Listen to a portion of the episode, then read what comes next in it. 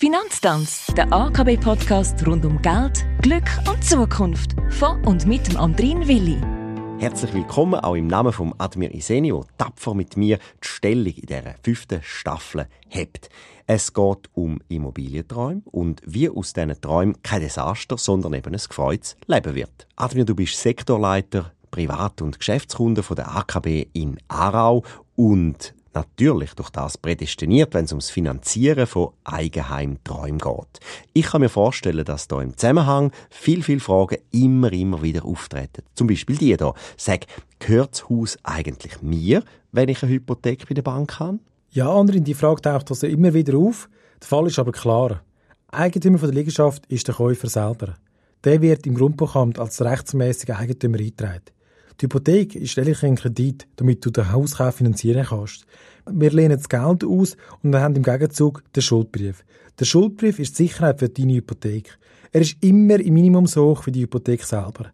Die Bank hat mit dem Schuldbrief ein Verwertungsrecht. Rechtmäßiger Eigentümer ist aber der Käufer und du kannst dort machen, was du möchtest.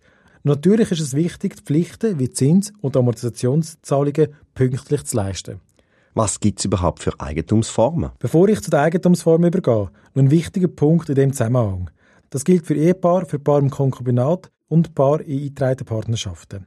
Wenn beide gemeinsam eine Hypothek aufnehmen, haftet in der Regel auch beide solidarisch für die Hypothekarschuld. Gegenüber der Bank werden beide Partner Vertragsparteien. Da spielt weder der Zivilstand und die Eigentumsform eine Rolle. Es gibt aber drei verschiedene Eigentumsformen. In den meisten Fällen entscheiden sich Paare für die Form von Miteigentum. Bei Miteigentum kann jede Person über ihren Anteil frei verfügen. Die Anteile der beiden werden separat im Grundbuchamt geführt. Sehr oft im Verhältnis 50-50. Denkbar ist auch jede andere Aufteilung. Sie sollte jedoch dem Betrag entsprechen, wo die jeweiligen Personen für den Erwerb vom Wohneigentum aufgewendet haben. Beim Alleineigentum wird nur einer als Eigentümer im Grundbuchamt eingetragen und kann über das Haus selber verfügen. Beim Gesamteigentum werden beide Personen gleichberechtigt im Grundbuch eingetragen. Die Immobilie gehört beiden zu gleichen Teil.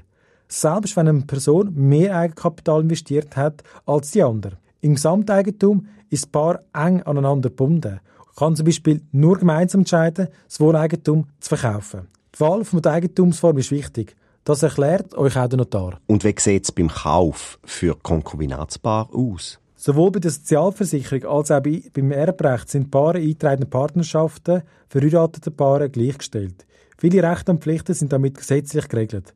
Anders aber bei Paaren leben im Konkubinat. Wesentliche Fragen rund um eine allfällige Trennung oder im Todesfall von einem Partner sind nicht oder nicht genug geregelt. Darum empfiehlt sich, vor einem Erwerb von Wohneigentum einen Konkubinatsvertrag abzuschließen. Dort kann man regeln, welche Mittel für den Kauf fließen, zu welchem Anteil die Liegenschaft gekauft wird, was vom Vermögen und im Haushalt wem gehört und viele weitere Punkte. Weil der Partner oder die Partnerin im Konkubinat kein gesetzlicher Erbe ist, sollte man mit dem Konkubinatsvertrag auch ein Testament verfassen. Dort sollte man die Pflichtteile der gesetzlichen Erben, zum Beispiel von den Eltern oder Kind, berücksichtigen. Abmachungen unter Erbinnen und Erben halten am besten im Erbvertrag fest.